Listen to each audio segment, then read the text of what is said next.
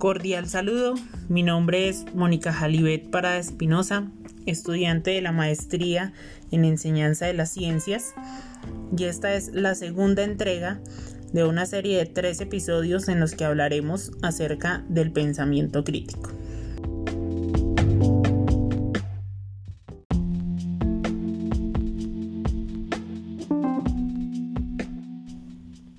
Bueno, para empezar a hablar nosotros del el modelo teórico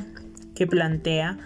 acerca del pensamiento teórico y cómo se relaciona con la vida profesional, es necesario hablar de que cuando se habla del pensamiento crítico,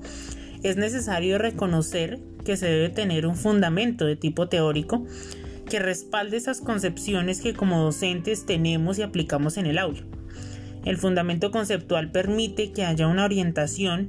que permita aplicar ese pensamiento crítico de una forma más adecuada en el aula.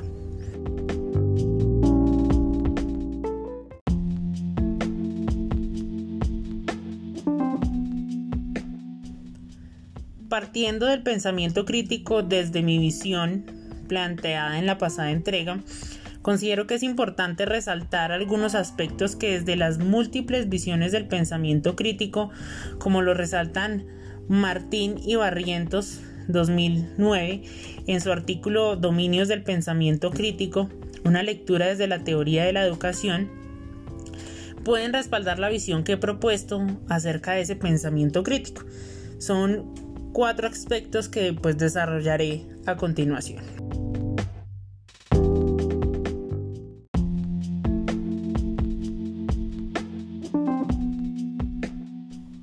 El primer aspecto es que el pensamiento crítico está directamente relacionado con la cognición.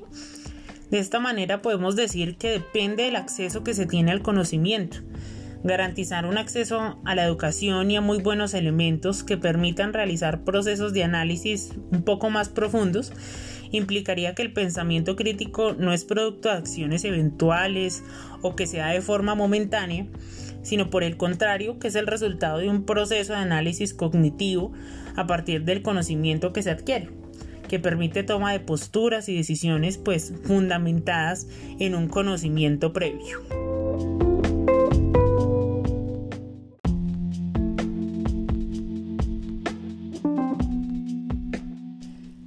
El segundo de esos aspectos es reconocer que es necesario enriquecer los conocimientos para elaborar un pensamiento crítico que permita no solo analizar y tomar una posición respecto a una situación, sino también poner en duda incluso las mismas percepciones, que evite caer en juicios infundados o radicales, o que nos permita caer fácilmente en aseveraciones que carecen de un análisis profundo. Esa necesidad de considerar la realidad desde distintas miradas permite tener un panorama un poco más claro y un ejercicio juicioso de ese análisis al respecto.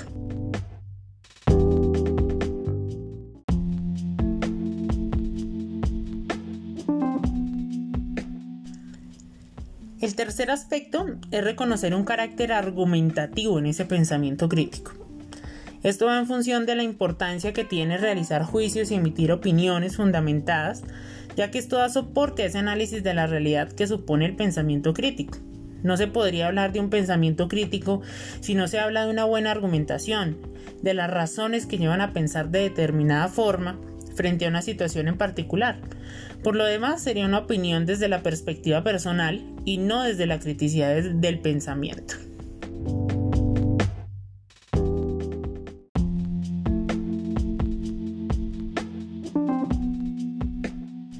El cuarto aspecto que resaltaríamos es la capacidad de coexistencia y este se relaciona de una forma muy importante con la visión que he propuesto eh, y con el concepto que se trabaja desde la escuela, y es que no hablamos de un único pensamiento que se toma como una verdad absoluta. Por el contrario, el pensar críticamente pues implica considerar la fundamentación desde distintas miradas, que coloca al estudiante en una posición de decisión al respecto de los argumentos que escucha de valorar las concepciones de los demás y que le permite formar un pensamiento propio, crítico y reflexivo. Eso por último tiene una orientación diagnóstica y propositiva, es decir, que eh, recordar que el fin mismo del pensamiento crítico es no solamente identificar oportunidades para realizar análisis profundos,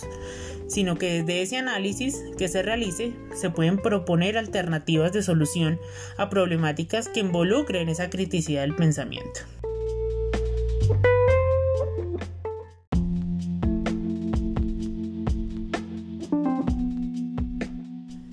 Siendo de esta forma como lo hemos desarrollado, podemos para ir cerrando concluir que la fundamentación de un modelo teórico que sustente ese pensamiento crítico en el aula proporciona soporte a esas acciones que como docentes proponemos y desarrollamos en función de fortalecer y proporcionar herramientas para que nuestros estudiantes sean parte activa de la sociedad, ya que a través de ese pensamiento crítico nuestros, estudiantes pues forman sus propios juicios, toman decisiones y posiciones al respecto de cualquier y de todos los aspectos de la sociedad.